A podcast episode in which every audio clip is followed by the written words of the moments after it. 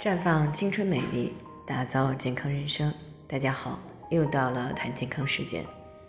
今天的主题呢是雌激素水平低就是卵巢早衰了吗？听众邢女士呢过来咨询说，她今年三十七岁了，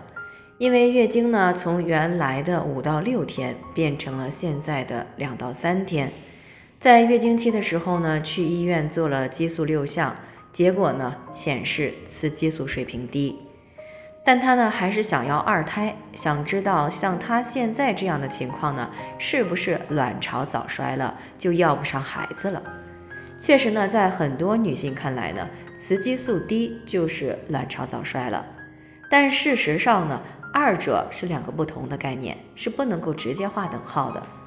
雌激素呢虽然是由卵巢所分泌的，可以反映卵巢功能的好坏。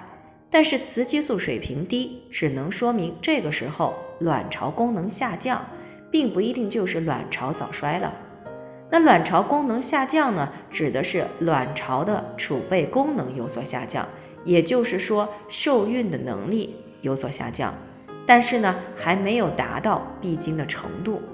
那临床上呢，一般呢会表现出月经量减少、持续时间短啊，容易发胖、情绪不佳。啊，同房呢不易有快感，自然受孕的几率下降。而卵巢早衰呢，是指卵巢功能衰竭所导致的，四十岁以前就出现了闭经的现象。那临床当中呢，连续三个月以上不来月经呢，啊，可以称为闭经。那在这里呢，还需要说明的是，卵巢早衰的要点呢，是在四十岁以前闭经。啊，同时呢，伴随着雌激素水平降低以及血促性腺激素水平的升高，而且呢，临床上呢，常常还会出现一系列的低雌激素的症状，比如说闭经、潮热多汗、面部潮红啊，另外还有性欲低下、睡眠障碍、性冷淡啊，以及情绪低落或容易烦躁等等，类似于更年期的症状。那么从这两者的定义和表现呢，可以看出来，卵巢功能下降到一定的程度，才会引起来卵巢衰退性的闭经，而且呢，只有四十岁以前出现的闭经呢，我们才能称之为卵巢早衰。那如果是四十岁以后出现的闭经，那就不能够称之为卵巢早衰了，因为呢，女性闭经的年龄呢，不仅受后天因素的影响。还受遗传因素的影响。如果家族当中女性断经的年龄都比较早，那么一般呢，自己的闭经年龄很大程度上也会低于平均的断经年龄。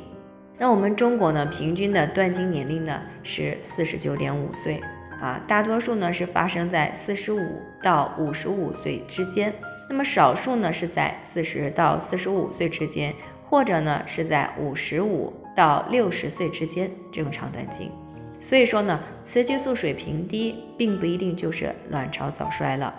但是如果雌激素长期的低下，而且呢在四十岁以前就出现了闭经，那么我们就可以称之为卵巢早衰了。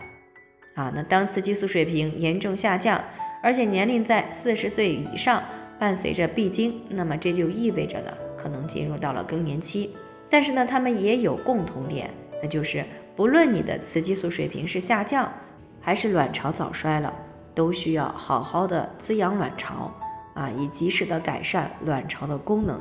预防和减轻更年期症状。最后呢，还是要提醒大家，由于每个人的健康情况都不同，具体问题要具体分析。如果你也有健康方面的问题想要咨询呢，可以关注微信“普康好女人”，添加关注以后呢。回复健康自测，健康老师呢会针对个人的情况做系统的分析，然后再给出个性化的指导意见。这个机会呢还是蛮好的，希望大家能够珍惜。今天的分享呢就先到这里，我们明天再见。